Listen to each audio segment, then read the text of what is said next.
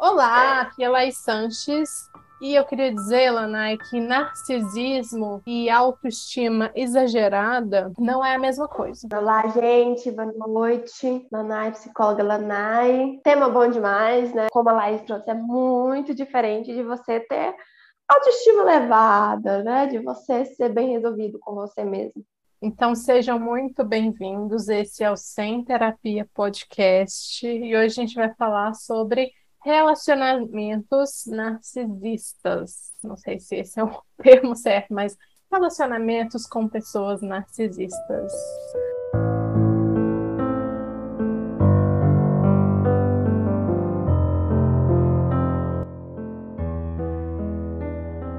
Eu atendo alguns pacientes que são narcisistas, né? E eu vejo que muitas vezes até é complicado porque a gente tem uma sociedade Brasil, né? A gente é muito ah, vaidoso, né? Então, muitas vezes, como isso de autoestima, de você se amar, de você se valorizar, de você gostar de ah, ter que mostrar, né, o que você tem de bom e tudo mais, como isso é muito ressaltado, né, dentro do Brasil, fica até difícil as pessoas enxergarem isso, porque às vezes parece que essa pessoa é exatamente tudo que é pregado para fazer. Aí essa pessoa é exatamente do jeito que a sociedade cobra, só que na verdade ela tem um problema, né? Ela tem um transtorno ali.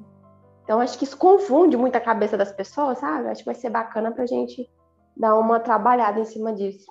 Eu achei que seria interessante a gente comentar um pouquinho como que as pessoas podem entender essa diferença, sabe? Do que que é realmente um comportamento, uma pessoa de personalidade narcisista e do que não é, porque acaba que eu acredito que nesse momento que a gente está vivendo, como eu tenho bastante contato com a internet, eu consumo muita coisa, eu acabo vendo o pessoal falando que alguém, fulano, é narcisista por coisas que às vezes não é necessariamente isso, sabe? É uma falta de uhum. consideração, é alguma coisa, é realmente um comportamento que prejudica outra pessoa, mas nem sempre é uma pessoa narcisista. E aí a gente vai trazer algumas coisas até da nossa história pessoal, né? Com relacionamentos diversos aí com pessoas narcisistas, porque também não é só relacionamento amoroso, né?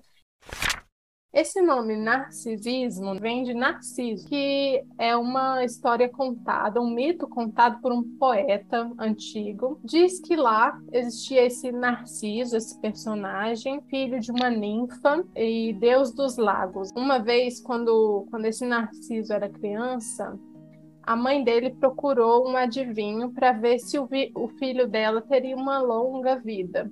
Só que a resposta foi perturbadora, né? O adivinho falou para essa mãe que o Narciso só viveria muito se não conhecesse a ele mesmo. E no mito do Narciso, desde pequeno, ele chamava muita atenção pela beleza. Geralmente a gente olha para pessoas narcisistas e, em geral, a gente pode ver esse traço, né, do cuidado uhum. com a uhum. aparência, ou às vezes um cuidado exagerado. Então, era já alguém que chamava muita atenção pela beleza e conforme o tempo foi passando, não faltava quem quisesse ter um relacionamento com o Narciso. Então ele era cheio de pretendentes, tanto rapaz quanto moça. Muita gente interessada por ele, mas ele não queria saber de ninguém. Além disso, ele desprezava todo mundo.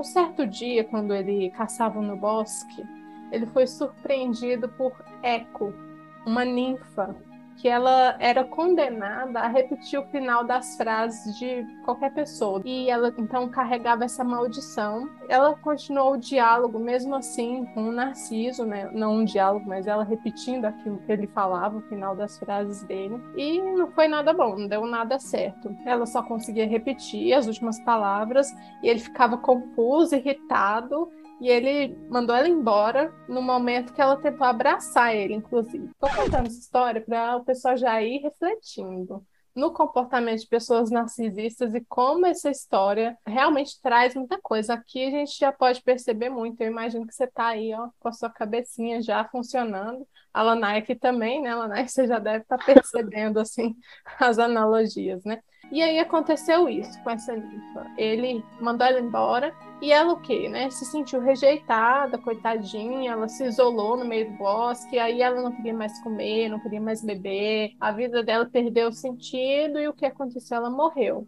O que sobrou foi a voz dela, por isso eles contam da origem do eco, né? Quando a gente grita ali numa uma caverna e a voz volta, essa é a origem do mito. Só que depois que aconteceu isso entre Narciso e Eco, ele não parou, ele continuou desprezando todo mundo. Não importava ninguém, só importava ele mesmo, né? Até que um dia, durante um passeio pelo bosque, o Narciso ele encontrou uma fonte de água cristalina que nenhum ser vivo tinha tocado nesse lugar. Ele se debruçou é, para ver a fonte e ele viu um reflexo maravilhoso de uma pessoa ali maravilhosa e ele se apaixonou por aquele jovem belíssimo, aquela imagem que ele via na água e ficou deslumbrado.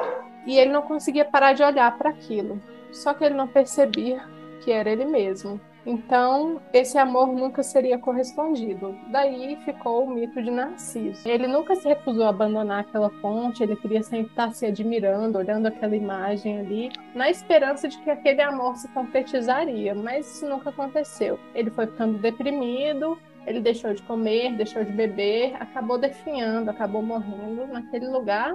E lá nasceu uma flor amarela e branca que hoje nós conhecemos como Narciso.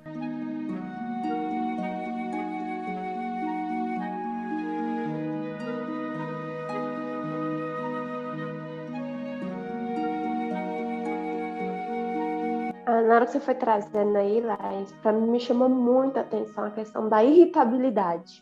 Né? Às vezes a gente que é mãe, assim, a gente de vez em quando fica meio irritada quando as coisas não saem do jeito que a gente gostaria, né? Quem é mãe aqui vai se identificar. E na personalidade narcísica, né, isso é muito frequente. A irritabilidade, ela uh, é muito frequente na vida dessa pessoa. Por quê? Porque é uma pessoa que ela busca exatamente a perfeição, literalmente a perfeição. Né? Ela está sempre em busca do máximo do máximo, né?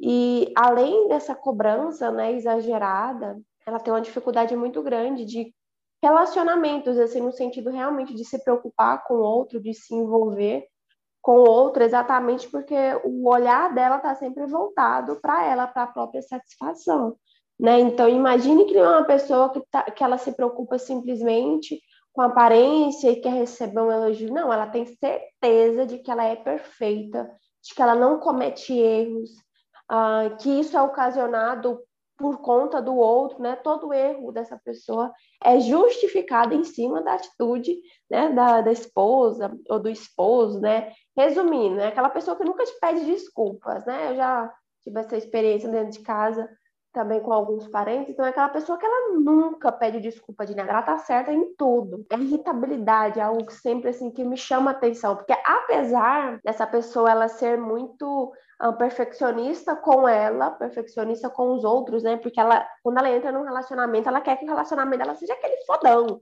o melhor de todos, né? O povo tem que passar e tem que falar assim, nossa, tipo aquela imagem que a gente vê, casal marombeiro, né?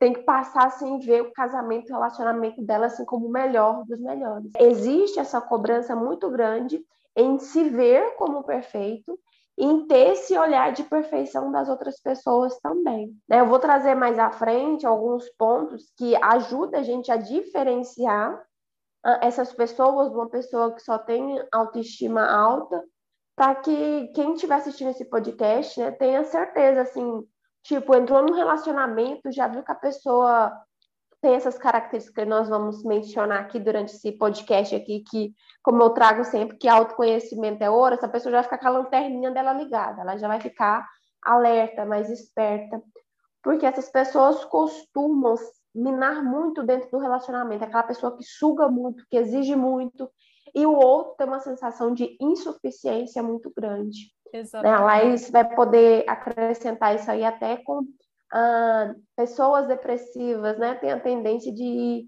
entrar nessas relações, nesses relacionamentos. Como se houvesse um predador e a presa no Isso, relacionamento. Exatamente. Geralmente a presa é a pessoa que vai se deprimir, é a pessoa que tem um, às vezes tem até um, um, um estilo de personalidade é, da, daquele tipo que gosta de agradar sempre o outro, né? Que são pessoas que eu uhum. e você uhum. também costumamos atender bastante.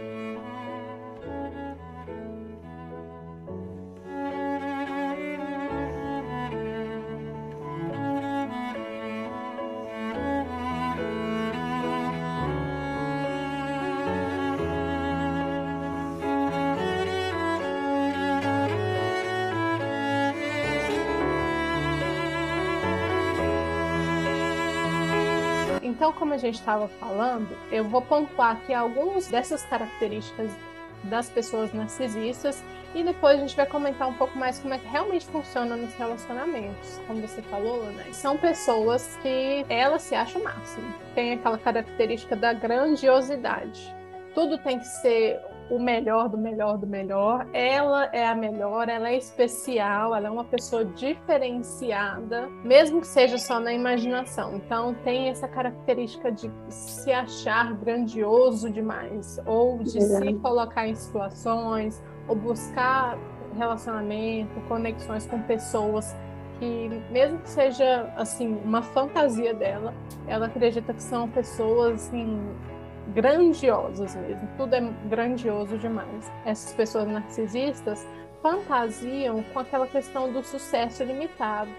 Ah, o meu relacionamento uhum. é o relacionamento modelo, como você falou, é o casal maromba perfeito, aquela família é, da margarina, né, da propaganda de margarina que é perfeita, sem defeitos, e tudo na vida dessa pessoa é um sucesso. Até pensando sobre esse assunto, Lanai, parece como hoje em dia as redes sociais são um filtro, porque parece que isso fica muito evidente nas redes sociais. Parece que o que se busca mostrar nas redes sociais é muito isso, de que tudo é maravilhoso demais, de que a sua vida é um sucesso em todas e absolutamente em todas as áreas. Então tem essa característica muito marcante. A pessoa também acredita que ela é especial e que ela só vai ser entendida, é, compreendida ou ela só pode ser associada realmente com outras pessoas também são especiais demais, também são grandiosas, né? instituições que seja. E essa pessoa narcisista, que eu acho que o pessoal já está ouvindo, já está assim, ó, conectando os fios, já está apareceu aí uma imagenzinha de alguém na sua cabeça, né? Essa pessoa, ela precisa de admiração o tempo inteiro. Ela precisa elogio, de ser admirada assim, de uma maneira muito óbvia, né, Lana? Não é uma coisa uhum. Ela precisa Sim. do olhar de admiração, ela precisa da postura dos outros como subservientes, mas num, num sentido de admiração extrema. Isso, de idolatria, né, Laís? Eu tenho alguns pacientes que falam até assim, ah, que eu sou um deus. então, fala assim, que ele é um deus, que ele quer ser visto como deus, que ele tem certeza de que ele é perfeito, antes que ele não tem erro nenhum. Então, esse desejo muito grande de ser idolatrado, não só de ser amado, né? Não é aquela pessoa que quer ah, que a pessoa entenda, que a pessoa compreenda, não. Ele quer ser idolatrado, ele quer ser o destaque de todas as relações, ele quer ser o melhor. Por exemplo, se ele for uh, um namorado ou um amigo, ele quer ser o melhor amigo, ele quer ser o melhor namorado que aquela pessoa já teve, ou namorada, né? E vice-versa porque ele quer estar em evidência, né? Essa necessidade de evidência dele uh, é muito grande. A gente vai até trabalhar o porquê que muitas vezes essa necessidade aparece tão aflorada, né? Porque, nem você foi trazendo assim, rede social é uma coisa que é, é o que é pregado, né? Hoje em dia por Instagram e tudo mais, então fica difícil para as pessoas discernirem só visualmente, porque hoje em dia, quanto mais bambamã você for em rede social, mais like, mais status você tem. Então, acho que uma, um dos pontos que a gente pode perceber daquela, dessas pessoas que são narcisistas é quando a gente entra num relacionamento, em contato realmente, né? Porque olhando visualmente, eu acho que nós que somos profissionais, nós temos um olhar um pouco mais apurado, né? Nós já estamos trabalhando mais as nossas ferramentas, então a gente consegue perceber com mais facilidade. Agora, quem não tem tanto contato assim que nem a gente tem, pode ficar um pouco confuso, né? Então, acho que um dos pontos principais para vocês que estão acompanhando a gente aqui é perceber que através do contato essa pessoa vai despertar sensações em vocês, que a partir daí vocês já podem ter um olhar um pouco mais crítico, né? De que não é só uma autoestima bem organizada ali. A gente vai é. destacar isso assim com uh, bem minucioso. A gente vai realmente falar assim, uh, ser bem cirúrgica com vocês, porque uh, esses relacionamentos eles são muito tóxicos. Então, é assim, é claro... sobre isso aí, Lanai, só para esclarecer para o pessoal que geralmente a pessoa narcisista nos relacionamentos, ela vai ter uma postura de explorar o outro, tirar vantagem do outro. Então você vai se sentir isso. de alguma forma, como que a gente pode traduzir isso? Que o outro está tirando vantagem de você, você está servindo ao outro. Manipulada. Ela vai ser manipulada. Isso. Essa é a estratégia que eles usam, né? Na verdade, é a visão de mundo deles. Eu preciso controlar o outro, eu preciso manipular o outro. Então, não vai ser aquela pessoa, muitas vezes, assim, que vai contra o que você quer, não. A pessoa ela vai se transformar naquilo que você deseja para que ela possa sugar o máximo possível de você. Um sanguessuga né, tecnicamente falando assim. Aqui, por exemplo, a gente não está para defender ou simplesmente criticar, né? Fica parecendo que é uma crítica à personalidade narcísica. Não é exatamente uma crítica, né? A gente precisa abrir o olhar de muitas vezes pessoas que estão em depressão, em relacionamentos tóxicos, para que vocês vejam que muitas vezes o problema não é você, né? Não é que o problema esteja no outro, mas existe essa personalidade, uma vez que eu não consigo lidar com ela, eu preciso tomar decisões mais sábias, né? Eu preciso ser um pouco mais inteligente para decidir ficar ou não naquele relacionamento. Eu tenho pessoas que têm relacionamentos com pessoas narcísicas que elas adoram outra pessoa, mesmo sabendo das dificuldades. E aí é importante que o outro tenha essa clareza do outro. Não, ele é narcísico, ele funciona assim. Eu acredito que isso dá um pouco mais de tranquilidade para a pessoa, né? Saber que é do movimento do outro, cobrar demais, exigir demais, querer ser idolatrado. Então não é que a gente esteja uh, recriminando quem é narcísico. Talvez até você que esteja nos ouvindo seja narcísico, né? Não existe uma personalidade melhor ou pior que outra. A questão é quais são os pontos de dificuldades que essas pessoas apresentam nas relações.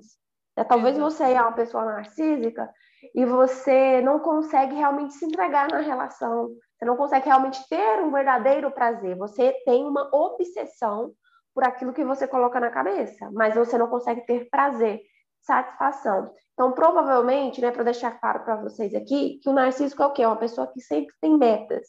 Ele está sempre em busca de metas de alcançar um objetivo, mas ele não usufrui daquilo, ele não aproveita, ele não satisfaz. Por quê?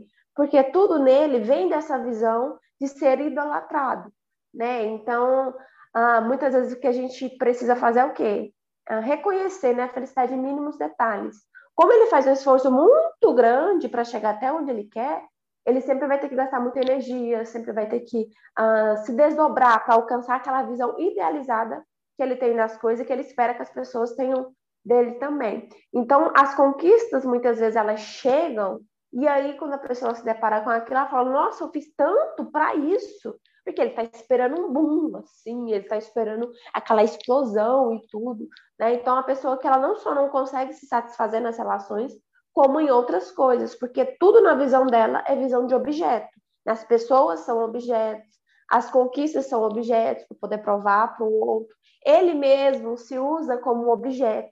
E aqui a gente traz em objeto é de não saber uh, aceitar e reconhecer as suas próprias dificuldades, suas próprias limitações, saber lidar com seus próprios erros. Não é aquela pessoa que uma vez ou outra, né, uh, erra e tenta, ah, não, tá tudo bem, não. Ele não admite nenhum erro, nem dele e nem das outras pessoas.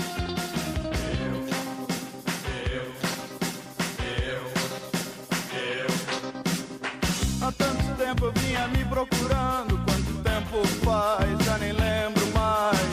Sempre correndo atrás de mim feito um louco,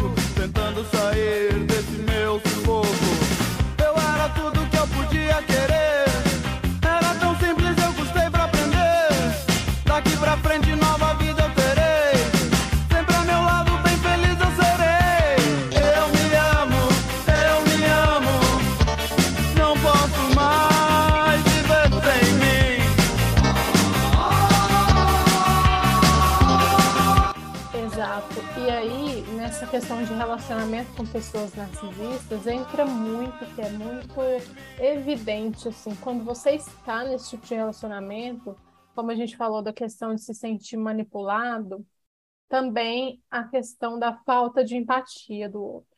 Ele está cagando o que acontece com você, justamente até por causa dessa postura. Ele não se relaciona, na verdade, ele se coloca junto com as outras pessoas para atingir algum tipo de objetivo, que é justamente o que a Lanai falou. Geralmente, essas pessoas narcisistas também vão ser muito invejosas.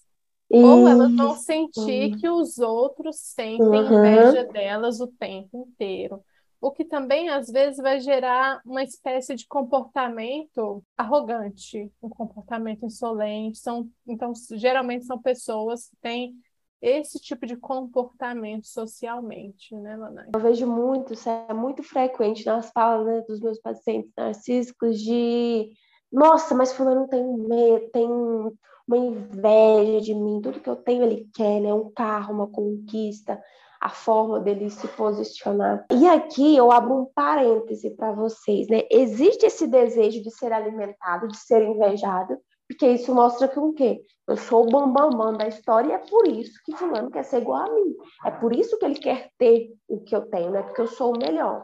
Mas, em contrapartida, existe um adoecimento também. Existe um sofrimento por conta dessa necessidade constante de ser admirado, de ser amado, porque o outro nunca é suficiente, o reconhecimento do outro nunca, nunca é suficiente. Então, essa pessoa, muitas vezes, ela não só não consegue se aprofundar nas relações, é aquela relação superficial, e ela também não consegue descansar, ela não consegue desligar. Ela, como ela está sempre preocupada em uma nova meta, existe um buraco muito grande, né? Existe uma cratera emocional ali dentro dessa pessoa que faz com que ela deseje cada vez mais coisas e cada vez mais pessoas, que no caso para eles são a mesma coisa que eu pegar essa caneca aqui, para ele um ser humano é isso aqui, serve para mim beber uma água, beber um chá, então você vai continuar na minha vida. Você não tem utilidade mais, cai fora. Né? Literalmente é o pensamento deles. Mas existe esse sofrimento também por não conseguir se conectar. Então, são pessoas que estão sempre descartando as relações, as pessoas, enquanto o outro é útil para ele dentro daquilo que ele tem como meta, como objetivo, aquilo se mantém. A partir do momento em que ele não sente mais necessidade do outro, ele retira, né? Ele simplesmente descarta. Isso também é um motivo de grande dor, muito sofrimento, porque são pessoas que não conseguem muitas vezes viver um bom relacionamento, porque ele está sempre cobrando do outro, ele acredita que ele sempre entrega demais, nessa cobrança vem sempre uh, exagerada, muito alta, e aí o outro nunca consegue retribuir seu suficiente, ele nunca se sente satisfeito dentro da relação.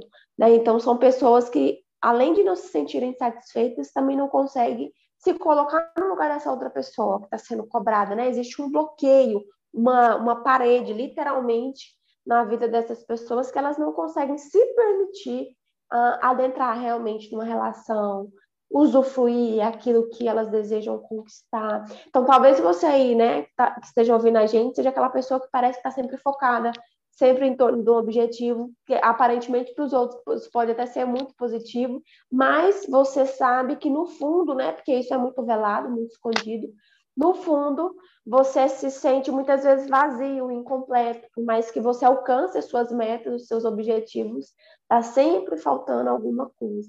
Talvez isso esteja relacionado à sua personalidade, o estilo da sua personalidade, que é o que a gente está trabalhando aqui.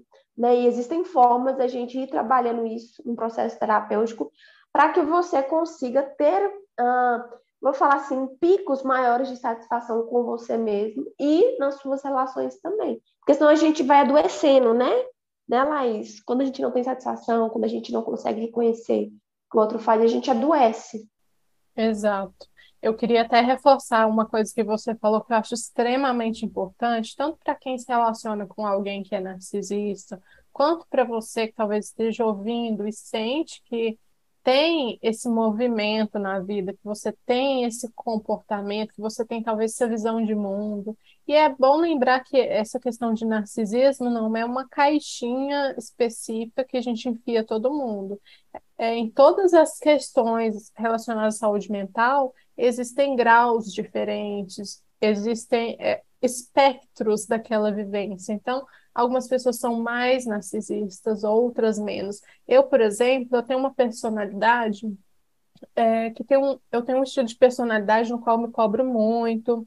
Uhum. Então, eu sou mais introspectiva e eu, através do meu processo de autoconhecimento, ao longo da vida, né, não só na terapia, mas ao longo da, da vida e também pelos frutos da terapia, claro, que me proporcionou me perceber mais, eu vim entendendo como eu flerto com o narcisismo, é, com essa questão de narcisismo, porque tem algumas características que eu preciso muitas vezes observar, que eu tenho que tomar um pouco de cuidado dentro das minhas relações, para de repente não me colocar numa posição assim de é, ser faltar empatia com o outro, enfim é, não é crime você ser narcisista, a não ser que você seja um criminoso, esteja fazendo bobagem, mas não é crime você ter essa personalidade, você não é pior do que ninguém por isso. E se você se identifica com isso, ou você tem alguém na sua vida que você percebe que funciona desse jeito, é uma pessoa narcisista, vou até fazer um convite. Passa o link desse episódio para essa pessoa ouvir, porque aqui nós estamos abrindo uma oportunidade incrível para que vocês atinjam um pouco mais de autoconhecimento. Então, não é julgamento.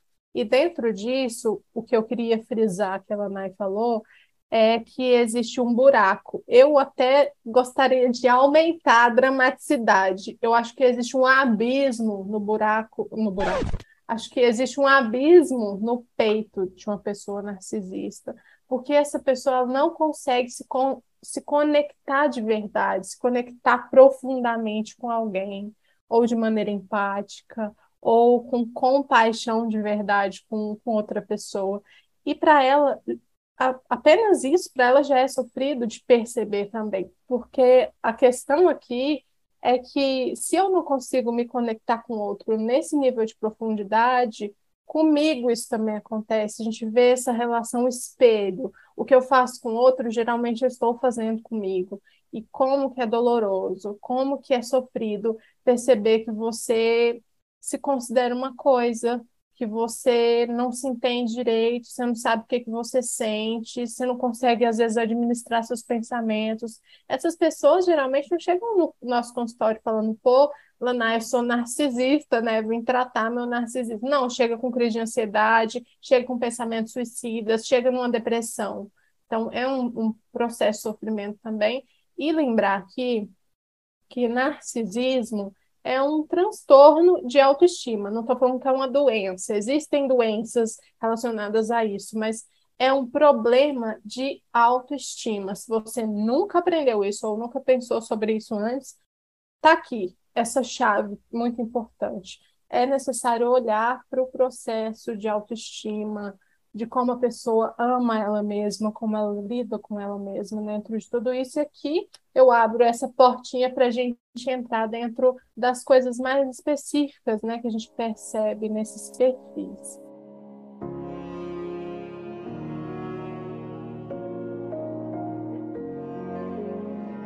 Out of touch with my feelings. I can't help it if I'm happy or sad. Today I cried for no reason. Made me feel like a psychopath. I should hate you cause I love you. You should hate yourself for treating me like that. We both know you only love you. Did you know they have a name for that? Eu pensava que eu era narcisista. Antes de fazer terapia, eu achava que eu era narcisista. Pra quem não me conhece aqui, né, quem às vezes é a primeira vez que tá vendo o episódio, eu sou aquela pessoa assim muito cega no meu objetivo. Eu coloco uma coisa na minha cabeça, sou muito persistente, né? Eu fico ali, eu foco o máximo que eu puder. Então eu tô sempre assim muito concentrada naquilo, né? E algumas pessoas às vezes entendem isso como ser egoísta, né? Porque eu, eu vou abrindo mão das minhas relações, das coisas que estão ao redor, porque se eu quero uma coisa, nada mais importa, só aquilo, né? Isso me alimenta, né? Uh, estar em processo, porque, por exemplo, a conquista para mim é um processo de crescimento. Então, muitas vezes eu me vi como narcisista, né? Até passar pelo processo terapêutico e ver vários pontos assim de diferenciação que não era, porque essa dificuldade realmente de se colocar no outro, de se conectar com o outro, era muito grande no narcisista. Comigo não acontecia. Né? Eu conseguia me colocar no lugar do outro, sentir a dor do outro. Às vezes até algumas escolhas foi feita exatamente por estar pensando no outro e achar que conquistar aquilo que eu queria ia de uma certa forma ajudar. Isso não acontece com quem é narcísico, né? O objetivo é sempre ele, sempre alimentar a fome dele. O outro, ele é totalmente descartável. Então, é bom a gente falar isso, porque a gente vive numa sociedade em que as pessoas recriminam quem é egoísta. Né? E a gente tem pessoas que não se cuidam de jeito nenhum, nós temos pessoas que são narcísicas, nós temos pessoas que são egoístas, mas são em padrões e níveis diferentes. Né? É importante a gente trazer isso, porque senão, ah, às vezes a pessoa ela tem uma dificuldade de se conectar com o outro, porque ela não quer sentir a dor, não quer sentir uma coisa ali, outra, ou ela já passou por muitas situações e foi frustrada nos relacionamentos. E aí ela começa a achar que por não se conectar com o outro, ela está sendo narcísica, né? São coisas diferentes. E é por isso que a gente fala e traz essa necessidade dessa profundidade de autoconhecimento. Porque se eu não sei muito bem como sou eu, como eu penso, como eu funciono, a minha tendência é querer tentar me encaixar em certos padrões, em certas coisas, até para me sentir um pouco mais segura, né? Nós temos essa necessidade humana de tentar se encaixar de alguma forma, porque isso traz segurança. Então, não é esse o caso do narciso. Então, eu estou trazendo aqui até o meu caso para vocês verem o quanto é complexo a gente, às vezes, fazer essa, esse diagnóstico, né? Sem um conhecimento realmente, sem um tratamento estruturado, fica complicado, porque tudo ao mesmo tempo indica que o outro é narcísico, e aí quando a gente olha para a rede social, olha para o que o outro está dizendo, parece que não é, vai virando uma salada mista, né? Uh, a Laís falou aí que a gente vai trazer esses pontos, né? eu acredito, na verdade, que a gente já vai até trazendo aqui, né, sobre Sim.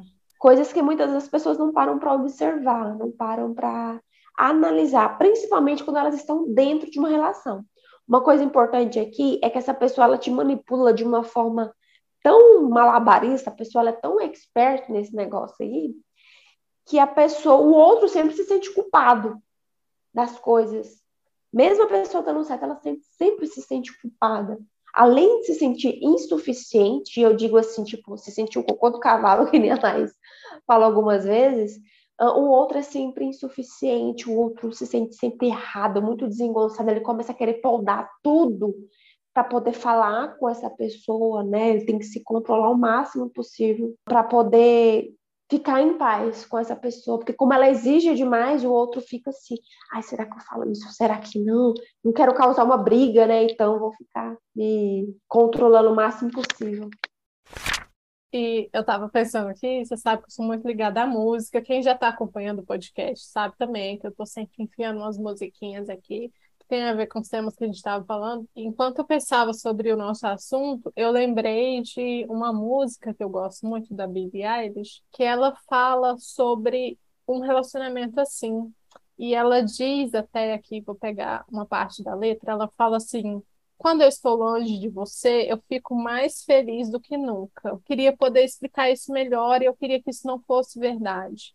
E ela fala como que essa pessoa sempre tirava, por exemplo, os momentos de protagonismo dela, então, sempre que era um momento de conquista dela, alguma coisa que ela tinha feito legal, um projeto que tinha dado certo, essa pessoa sugava aquilo, roubava essas ocasiões dela, além de outras coisas, né? Ela fala: eu poderia falar sobre todas as vezes que você chegou no horário, mas eu ficaria com um papel em branco para escrever sobre isso, porque você nunca chegou. Então, um exemplo, né? Pessoa deixava ela sempre esperando, nunca tinha compromisso com ela. É um pequeno sinal ali dentro de um relacionamento para uma mulher, inclusive, né? Quem é mulher, a gente tem muito essa percepção e muitas vezes essas dores de que o outro não está me considerando, o outro não está me vendo, o outro não está dando a mínima para mim, tipo, ele não chega no horário, ele não se importa com isso ou com aquilo. Então, nos relacionamentos tem muitos desses, desses sinais que às vezes parecem pequenos, né?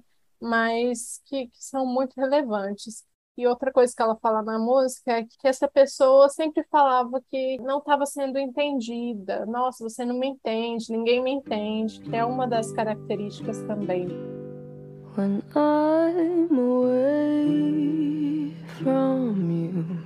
I'm happier than ever. Wish I could explain it better. I wish it wasn't true. A gente tem que entender, como falamos lá no começo, que não é só um excesso de confiança, não é só uma autoconfiança elevada.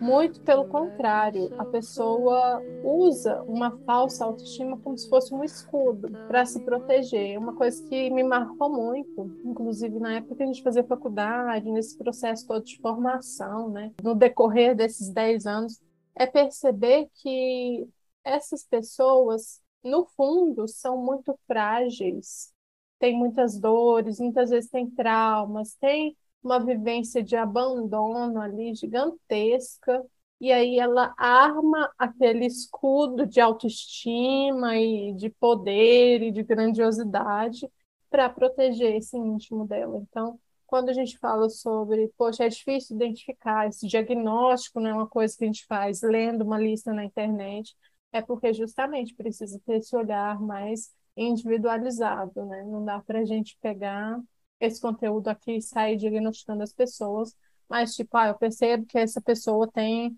uma dificuldade, ou eu estou sentindo essas dificuldades, eu estou arruinando meus relacionamentos, ou eu nunca fico em relacionamento, eu estou sempre me livrando das pessoas, então eu preciso de ajuda, eu preciso procurar alguém que vai me ajudar a entender o que é isso que eu estou vivendo, se eu sou uma pessoa narcisista ou não. Eu atendi, eu comecei, na verdade, a atender um cliente que era narcisista na época da faculdade.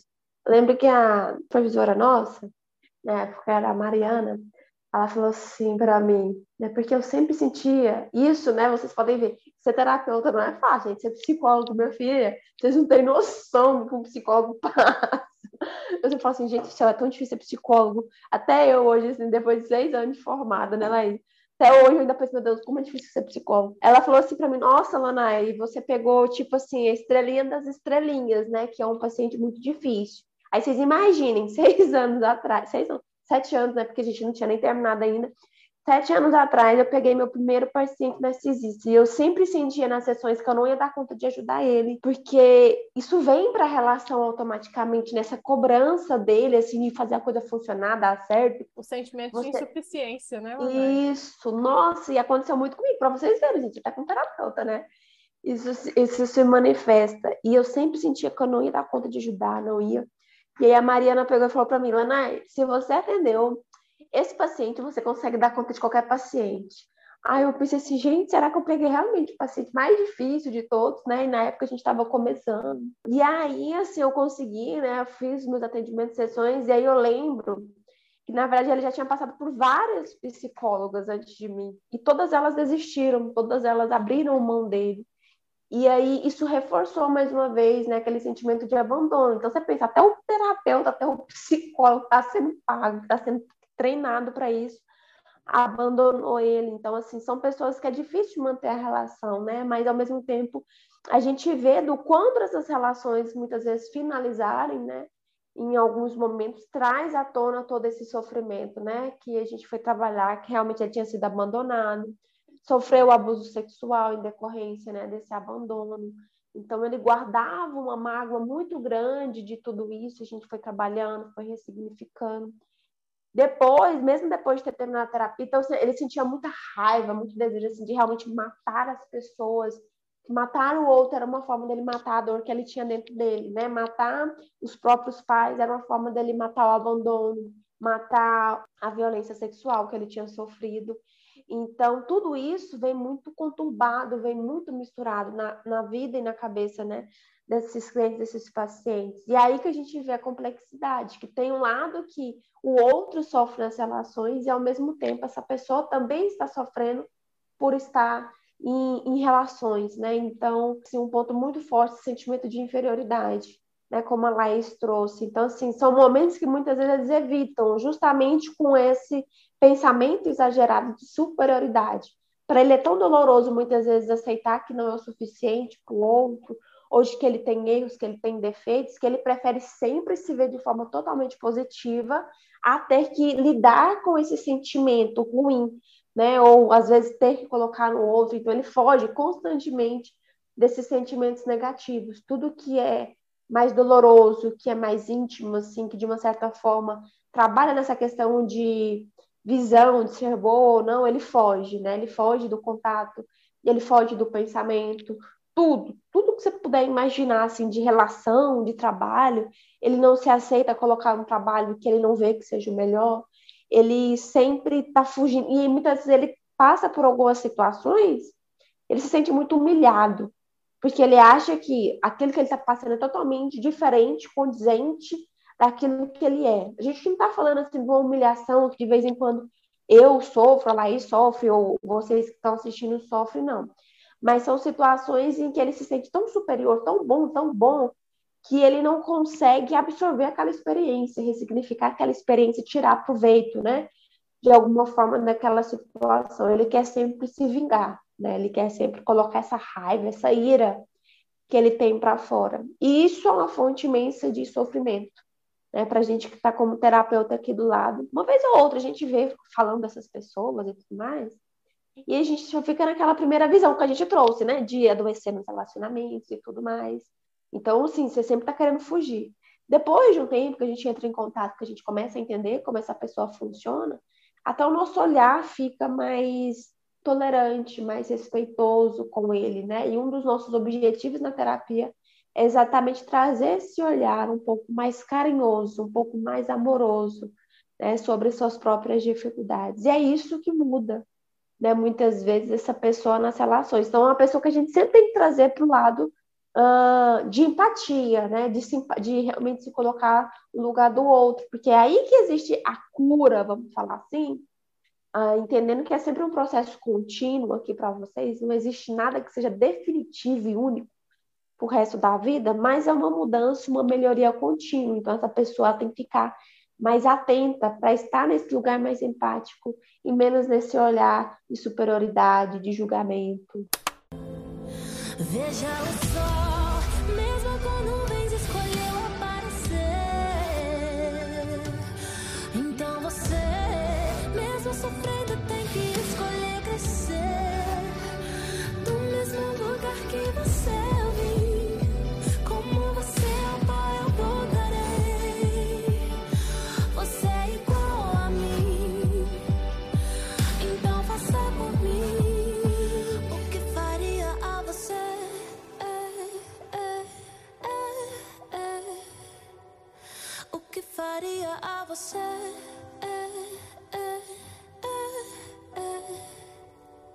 Uma das formas com que essas pessoas, não só essas pessoas, pessoas narcisistas, mas todos nós colocamos a nossa agressividade para o jogo, é criticando o outro, ferindo com palavras. Então é muito comum dentro de uma relação com a pessoa narcisista você estar tá sendo criticado constantemente, até por causa daquela característica de é, altas expectativas, altas cobranças que essa pessoa vai ter sobre os outros. E assim, eu acho importante a gente ressaltar que essas questões de ver com empatia, é, ver de uma forma mais amorosa, muito importante dentro de um processo terapêutico. Mas isso não significa que você tem que se manter numa relação com a pessoa que está te ferindo de qualquer maneira, psicologicamente, especialmente fisicamente. Então, é uma coisa que é bom lembrar que você, como pessoa, dentro de um relacionamento, nunca vai ser suficiente para transformar o sapo em príncipe, seja a sua mãe, seja o seu filho. Já tem de casos de pessoas que, poxa, meu filho só tira vantagem de mim, meu filho me agride. Então, é, a gente acha que tem muito tem muito mais a ver com relacionamento amoroso, mas em qualquer tipo de relação, essas pessoas estão presentes. A mãe, o seu filho, o seu companheiro ou sua companheira, seu chefe. Em qualquer relação, é importante você priorizar o suficiente a você mesmo. Porque se essa pessoa realmente quiser mudança, ela tem que agir por si mesma. E dentro da terapia, para não ficar confuso, não é que a gente vai ficar passando a mão na cabeça do abençoado do cliente narcisista. Muito pelo contrário, a gente traz ele para uma relação de consideração, de empatia, mas também ele sai dali responsável pelas próprias escolhas. É um dos nossos grandes objetivos. Que você se responsabilize pelo que você faz, pelo que você deixa de fazer, pelo que você faz com o outro. Então, essa questão dos relacionamentos sempre vem, né, Lana? Quando a gente está auxiliando alguém com uma característica narcisista, sim. E eu quero focar uma coisa que ela trouxe aqui, que eu acho que, assim, foi ouro, realmente, de você tomar a decisão de ficar ou não numa relação com uma pessoa narcísica, né, narcisista. Por quê? Porque como eu trouxe para vocês, tem pessoas que mesmo sabendo, né, da personalidade do outro, ela quer ficar com a pessoa, ela ama aquela pessoa, ela sabe das limitações que tem aquele relacionamento. E aí eu vejo a importância da gente trazer o outro lado. O outro é narcisista. E o que será que eu sou? Né? O que será que alimenta a nossa relação? Né? O que a gente vê muitas vezes são pessoas totalmente perdidas emocionalmente, sem nenhum objetivo, uh, ou que foi perdendo ao longo da relação né, com essa pessoa, ou porque já era meio desorganizada antes mesmo, não tinha muito propósito, não tinha muito objetivo, e aí se perdeu no meio da relação. Então, quem é você hoje dentro dessa relação? Você é uma pessoa está correndo atrás dos próprios objetivos, dos próprios sonhos, estar em conjunto com essa pessoa narcisista, ou você é aquela que abriu mão de tudo por estar sendo sugado o tempo todo, né, pelo seu companheiro, pela sua parceira, ou sua mãe, seu pai. Ter clareza disso é o que muda totalmente né, esse relacionamento, porque senão a gente acha também que sempre é culpa do outro. Não, se eu escolho ficar confusa, se eu escolho estar numa relação, mesmo sabendo que eu não estou bem, não estou legal, é uma responsabilidade minha também, né? A gente não quer trazer aqui um olhar de vítima. Acho que isso a gente tem que ter muito cuidado. Nós não somos vítimas de nada. Por mais que uma relação seja conflituosa, seja difícil, nós não estamos trazendo vítimas aqui, nem. Como é que fala? Quando a pessoa é tipo um bandidão, né? O narcisista ele não é o bandidão e você não é a princesinha fugindo ou sendo de alguma forma, né, atacada aí pelo bandido. Não, você escolheu estar nesse relacionamento, tem os ganhos e tem os prejuízos. A questão é o que você vai decidir fazer a partir do momento que você teve esse conhecimento, né, esse ouro que a gente trans, transbordou na vida de vocês aqui, essa sabedoria que nós trouxemos de mais de seis anos dos nossos atendimentos em consultório presencial, em atendimento online, né? Que tem sido uma grande demanda ah, nos nossos últimos anos. Então, a gente trouxe aqui ferramentas e instrumentos para que vocês saiam daqui mais bem preparadas, né? Vocês não precisam se preparar para a guerra, né? Porque o que eu vejo muitas vezes nos vídeos de rede social é essa demonização da pessoa narcisista, né? Não que essa pessoa não tenha os prós, né, os contras aí, mas ela não é a vilã da história, né? Da mesma forma que a pessoa que é vítima, que parece vítima, não é a vítima. Né? Existem benefícios que nós temos nos nossos relacionamentos e ter clareza do que eu estou querendo através dessa relação ou o que eu estou perdendo é o que muda o nosso posicionamento. Porque, por exemplo, você ficar 20 anos aí você falar que você não fez nada na sua vida por conta do narcisista, é você abrir mão da sua responsabilidade toda e jogar em cima do outro. Né? Ser imaturo é você ser irresponsável com a própria vida. Nosso propósito aqui é você assumir o controle da sua vida, assumir a direção. Se você não tem habilitação, fique esperta, que você não precisa nem de CNH para você dirigir a própria vida, não. Você só precisa de conhecimento, de autoconhecimento para você conseguir direcionar os próximos passos aí. Queria comentar uma coisa que eu vi num artigo, deixa eu só ler a referência aqui para o povo não falar que estou copiando, da tá. doutora Ramani Durvasula, na Associação Americana de Psicologia. Uma coisinha que ela falou assim, Luna, é que às vezes a gente, no, dentro de um relacionamento narcisista, a gente acha que tem que ser o sacrifício vivo, o sacrifício humano daquela pessoa. Então, tenham cuidado com exatamente isso que a Manai falou. Qual posição, qual postura, né? Qual lugar que eu estou assumindo na vida dessa pessoa e na minha própria vida. Se eu fiquei 20 anos num relacionamento com a pessoa narcisista, eu escolhi ficar. Não foi ele que me obrigou.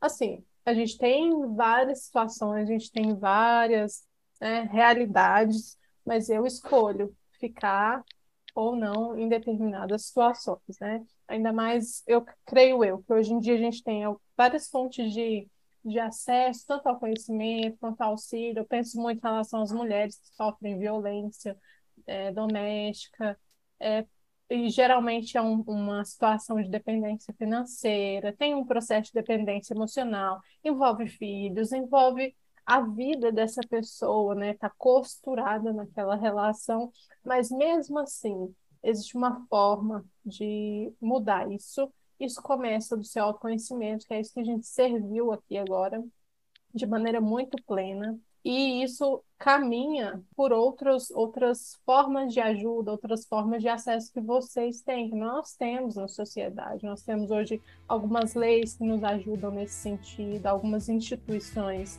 Então é importante recorrer à ajuda que você tiver em mãos para recorrer e ter em mente do o que você está escolhendo. Se é ficar nessa situação ou é transformar a sua realidade, ou se é mudar a sua vida e se priorizar. Eu acho que essa é a grande questão para quem se sente vítima de um relacionamento é, narcisista.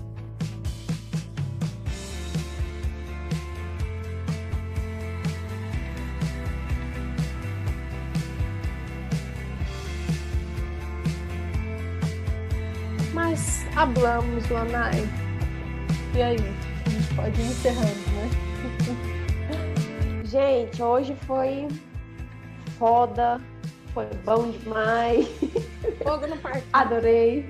É, fogo no parquinho. Uh, porque eu tenho certeza que vocês nunca se alimentaram emocionalmente, né, com informações tão ricas e práticas. Você vai bater o olho assim, vai falar assim: Nossa Deus, estou envolvida num negócio aqui, já sei o que, que, é essa, que, que é essa bagunça aqui. Né? São vivências, são experiências que te dão clareza. Então, hoje foi muito rico, hoje foi muito abundante, né? Eu acho muito importante essa riqueza, essa abundância de conhecimento. A gente transborda na vida de vocês, porque vocês já saem daqui com uma visão superior do restante da sociedade, né? Vocês já estão se adiantando ah, em relação aos problemas, às coisas que acontecem muitas vezes com outras pessoas que não têm o conhecimento que vocês têm a partir de agora. Então, vocês usufruem, vocês aproveitem né, esse conhecimento, esse ouro aqui mesmo que eu e a Laís transbordamos na vida de vocês. E já quero deixar um convite especial, né? Abaixo do nosso podcast, a Laís sempre coloca para vocês a, a oportunidade de vocês acessarem é uma das melhores profissionais né, de psicologia dentro do país. Vai ter o Instagram da Laís, vai ter o meu Instagram e você vai se posicionar. Né? Eu quero que você seja a próxima pessoa aqui no nosso podcast, né, que a gente possa compartilhar os seus avanços, que a gente possa compartilhar né, as suas conquistas, as suas vitórias. Então, para isso, vocês têm que tomar uma atitude, né? Vocês têm que agir, fazer alguma coisa na vida de vocês que não seja reclamar e ficar pensando o que vai ou o que não vai fazer. Você tem que se posicionar. E a gente se posiciona o quê? Agindo, tomando uma decisão, tomando, fazendo uma escolha certa. E a escolha mais certa que você pode fazer, você pode ter certeza na sua vida, é investir na sua saúde emocional. É você investir em você mesmo. É a única coisa que a gente nunca perde, né, Laís? Autoconhecimento. A não ser, eu sempre brinco com isso, a não ser que você dê um problema de Alzheimer, que aí você vai ser um pouco azarado, né? Mas fora isso, se você compra um carro, quando o carro sai da loja, ele perde valor. Se você arruma o cabelo, dependendo, se você fizer uma escovinha, você pegou a chuva, a escovinha foi pro ralo. Se você compra um sofá, o sofá estraga, envelhece, você perde. Agora, autoconhecimento e sabedoria, isso é uma coisa que você não perde, porque você aplica diariamente na sua vida. E isso te permite viver com mais abundância. Isso te permite viver com mais leveza, mais tranquilidade. Né? E é o que todos nós queremos. Pelo menos eu e a Laís, eu tenho certeza que é o que a gente quer. Então você vai agir, você vai pegar teu dedão aqui e ao invés de ficar rodando o próximo podcast ou entrar numa outra rede social, você vai clicar e vai entrar em contato, vai preencher seu cadastro, para entrar para a lista de espera. E se você tiver o perfil, a gente sentir que esse é o momento para você de realmente entrar para um processo terapêutico, nós vamos selecionar você, né? E eu tenho certeza, para mim e para a Laís vai ser um prazer poder servir vocês, né, com um acompanhamento estruturado que a gente possibilita através das nossas sessões terapêuticas, porque eu, pelo menos, eu tenho pressa, e a Laís também tem pressa, em ajudar vocês a resolverem né, esses relacionamentos que estão conturbados aí. Então, vocês já imaginam que a gente não consegue fazer isso num podcast de 50 minutos, agora deu uma hora.